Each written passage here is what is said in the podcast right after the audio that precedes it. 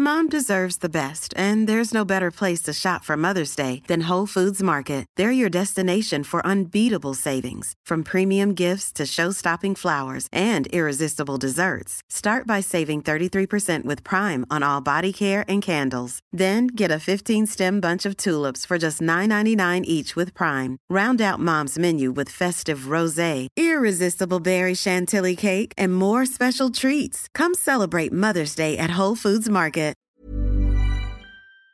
Alors si vous êtes actuellement malade ou que beaucoup de proches autour de vous sont malades, il y a une raison à cela, on va donc voir pourquoi. On parlera aussi évidemment après euh, du reste des actualités euh, en bref. Salut c'est Hugo, j'espère que vous allez bien et comme chaque jour depuis le début de 2022 et depuis euh, quelques années maintenant, on est parti ensemble pour une nouvelle plongée dans l'actualité en une dizaine de minutes. Bon mais avant de commencer, j'ai une grande nouvelle à vous annoncer, je suis très heureux de pouvoir enfin vous l'annoncer. Je lance avec le soutien de YouTube un programme d'accompagnement accompagnement totalement gratuit pour aider en fait des jeunes créateurs de contenu qui font euh, du journalisme sur les réseaux sociaux à développer justement leur travail. Alors je vous en parle beaucoup plus longtemps en fin de vidéo, mais je vous mets dès maintenant des informations en description si vous voulez euh, candidater et pour euh, en savoir plus, je suis très content de pouvoir vous annoncer tout ça. Allez, on commence donc avec le sujet à la une de ces actus du jour. Vous avez dû le remarquer autour de vous, beaucoup de personnes sont malades en ce moment. En fait, depuis plusieurs semaines, il y a trois maladies qui se propagent particulièrement sur le territoire français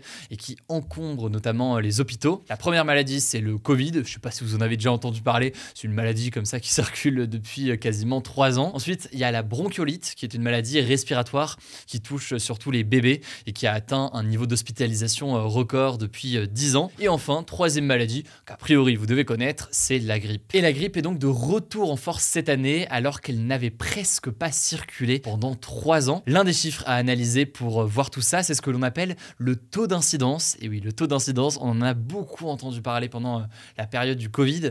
En fait, le taux d'incidence, c'est le nombre de cas rapportés au nombre total d'habitants. Or, le taux d'incidence des consultations pour la grippe a atteint 357 pour 100 000 habitants, soit 57% d'augmentation par rapport à la semaine précédente. De la même façon, le nombre de passages aux urgences a lui aussi énormément augmenté, plus 8% en une semaine, et les hospitalisations pour des formes graves de grippe ont là aussi euh. Elles ont doublé tout simplement en une semaine. Parce que oui, c'est toujours bon de le rappeler, pour les personnes les plus fragiles, eh bien, la grippe peut dépasser le stade habituel, disons, de fièvre, de toux ou de douleur et entraîner en fait des complications euh, importantes. Et enfin, pour ne rien arranger dans la période actuelle, alors que les fêtes de fin d'année approchent tout juste, le pic de l'épidémie de grippe est attendu pour fin décembre. Mais alors, comment expliquer cette explosion du nombre de cas de grippe ces derniers jours? Alors, la première raison, elle est assez évidente, je pense que vous en doutez, c'est euh, l'hiver. Pendant l'hiver, les conditions sont beaucoup plus favorables à la circulation des virus. Les gens sont davantage à l'intérieur, dans des lieux clos, des lieux donc où les particules peuvent circuler beaucoup plus facilement qu'à l'extérieur. Et puis en plus de ça, les températures et le manque d'exposition à la lumière du jour peuvent affaiblir notre système de défense immunitaire et donc nous rendre vulnérables. Mais il y a tout de même une raison pour laquelle les virus circulent particulièrement cette année comparé aux années précédentes, ce qui fait donc qu'on a l'impression que tout le monde est malade autour de nous, c'est l'abaissement des gestes barrières. En fait, beaucoup moins moins de personnes portent un masque au quotidien ou alors font l'effort de se laver les mains régulièrement. Il n'y a pas non plus de gel hydroalcoolique au moindre coin de rue comme on avait euh, pendant la période du coronavirus. Tout ça fait que forcément les virus peuvent circuler un peu plus facilement. Et puis on estime aussi qu'avec deux ans de coronavirus et de pandémie importante, et donc euh, des gestes barrières aussi qui étaient importants quand même pendant euh, deux ans, et eh bien tout cela nous a rendu potentiellement moins habitués à faire face au virus, ce qui fait que depuis quelques mois, alors qu'on a beaucoup moins de masques ou je ne sais quoi, eh bien, on peut être davantage vulnérable. Enfin, dernier élément qui peut expliquer cette percée de la grippe cette année, c'est le fait que euh, la grippe cette année est particulièrement virulente. C'est ce qu'indique par exemple Étienne de Crowley, qui est virologue et chercheur au CNRS. Il était interrogé par France Info. Mais alors, une fois qu'on a dit ça, qu'est-ce qu'on peut faire? Bon, on va pas être trop long là-dessus, parce que je pense que vous le savez. Le gouvernement appelle à renforcer la vaccination contre le coronavirus, mais aussi contre la grippe, surtout en fait pour les personnes les plus fragiles, qui sont donc les plus exposées à des formes graves. Il faut savoir qu'aujourd'hui, aujourd'hui, selon les autorités, seuls 22% des plus de 80 ans, donc les personnes les plus à risque,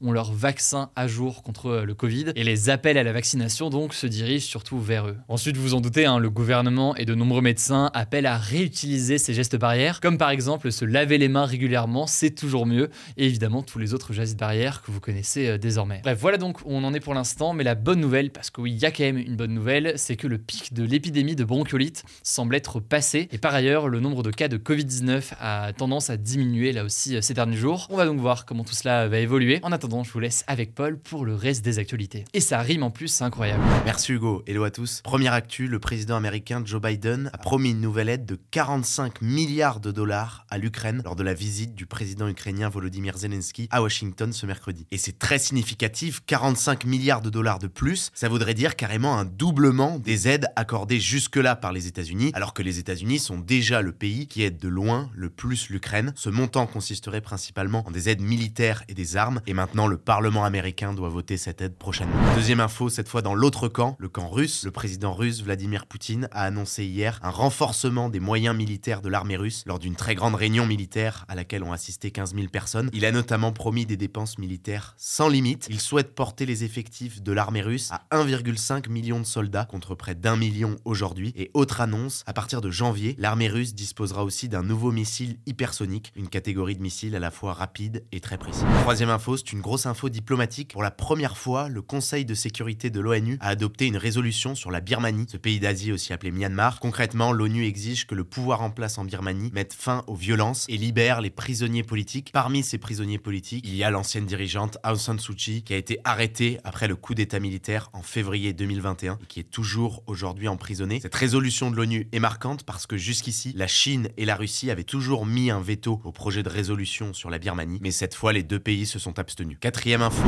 un nouveau gouvernement a été formé en Israël et ce qu'il faut retenir, c'est que selon plusieurs experts, il s'agit du gouvernement le plus à droite de l'histoire du pays et le plus conservateur sur le plan religieux. À la tête de ce nouveau gouvernement, il y a Benjamin Netanyahou qui fait son retour après sa victoire aux dernières élections législatives, lui qui a déjà été le premier ministre d'Israël de 1996 à 1999 puis ensuite de 2009 à 2021 et pour revenir au pouvoir, il a dû faire des concessions à ses alliés d'extrême droite qui ont obtenu plusieurs postes clés au sein du nouveau gouvernement. Cinquième info sur le thème de l'environnement, l'utilisation du charbon a atteint un nouveau record cette année dans le monde et ça c'est pas une bonne nouvelle parce que le charbon c'est de loin la source d'énergie qui émet le plus de gaz à effet de serre, les gaz responsables du changement climatique. Et depuis de nombreuses années, les experts de l'ONU pour le climat sont formels. Il faut cesser d'utiliser massivement du charbon pour lutter contre le changement climatique. Le problème, c'est qu'en cette année 2022, la guerre en Ukraine et la forte hausse des prix du gaz font que l'utilisation du charbon continue de progresser. Et c'est pas seulement en Chine ou en Inde. Faut noter que l'utilisation du charbon, elle progresse aussi en Europe. Elle a progressé de près de 9% en Europe cette année. En Allemagne, notamment, le charbon a été à l'origine de plus de 30% de l'électricité produite cette année. Sixième actu, ça se passe en Espagne. Les députés là-bas ont voté une loi historique pour permettre aux gens de changer librement de genre dès l'âge de 16 ans, et ce avec un simple rendez-vous administratif, sans avoir à fournir de rapports médicaux ou de preuves d'un traitement hormonal, comme c'est le cas aujourd'hui dans le pays. C'est une loi qui fait énormément débat dans le pays, y compris au sein du gouvernement. Elle doit maintenant être validée par le Sénat. De leur côté, les associations de défense des personnes transgenres, donc les personnes qui ne se reconnaissent pas dans le genre qui leur a été attribué à la naissance, eh bien se sont félicitées de cette décision. Septième info, attention pour tous ceux qui jouent au Scrabble, Mattel, la société qui édite le jeu, eh bien a décidé de retirer 400 mots de la liste des mots autorisés au Scrabble, des mots qui sont jugés comme offensants, racistes ou homophobes. Il y a par exemple poufias, starlouse ou négrillon. L'entreprise souhaite pousser à plus d'inclusivité et donc veut que ces mots ne rapportent plus de points au Scrabble. Le Scrabble qui reste l'un des jeux les plus populaires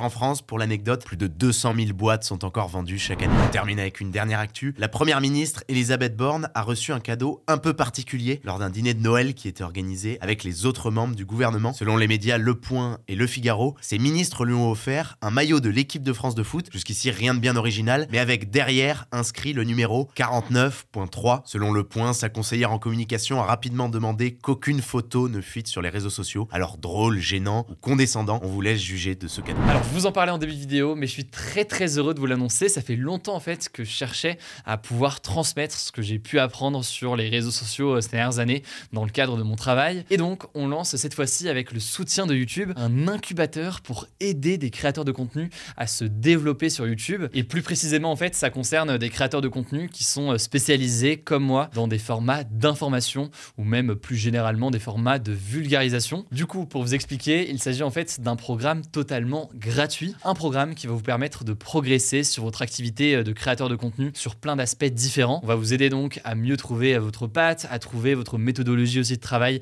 pour améliorer aussi votre contenu au quotidien. Il y aura aussi des éléments liés à la production, comment améliorer tout simplement le rendu de ces vidéos. Il y a aussi des questions liées aux éléments juridiques ou à la monétisation qui sont des éléments importants forcément quand on est créateur de contenu. Et concrètement, pour ceux dont la candidature est retenue, vous allez pouvoir suivre des conférences et des ateliers avec des journalistes, y compris des journalistes de mon équipe, mais aussi d'autres créateurs de contenu ou des experts sur certains sujets précis. Mais au-delà de ça, vous allez aussi avoir un accompagnement personnalisé et une aide financière pour investir donc directement dans votre chaîne. Alors en ce moment, on ouvre les inscriptions pour participer au programme. Il y a juste quelques conditions à remplir qui sont importantes. Faut être français, avoir déjà entre 5 et 100 000 abonnés sur votre chaîne YouTube pour qu'on s'assure à minima de votre motivation et du fait que vous avez déjà tenté quelque chose. Et être disponible par ailleurs 2 à 3 fois par mois entre janvier et avril. Donc c'est un programme quand même assez euh, important. Sachant que les ateliers, etc. se tiendront à Paris, mais si besoin, parce que vous avez des contraintes de travail ou autre, eh bien vous allez pouvoir suivre aussi tout ça à distance. Bref, si vous êtes intéressé pour participer à ce programme, vous pouvez euh, déposer votre candidature via le lien que je vous mets euh, directement en description. On va étudier de notre côté euh, toutes les candidatures et donc évidemment on vous tiendra au courant. Alors bonne chance pour tout ça, sachant que la fin des inscriptions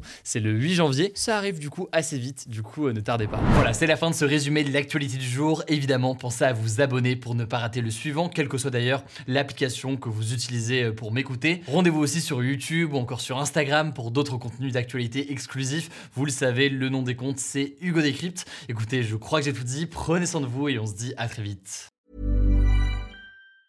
Mom deserves the best, and there's no better place to shop for Mother's Day than Whole Foods Market. They're your destination for unbeatable savings, from premium gifts to show-stopping flowers and irresistible desserts. Start by saving 33% with Prime on all body care and candles. Then get a 15-stem bunch of tulips for just $9.99 each with Prime. Round out Mom's menu with festive rosé, irresistible berry chantilly cake, and more special treats. Come celebrate Mother's Day at Whole Foods Market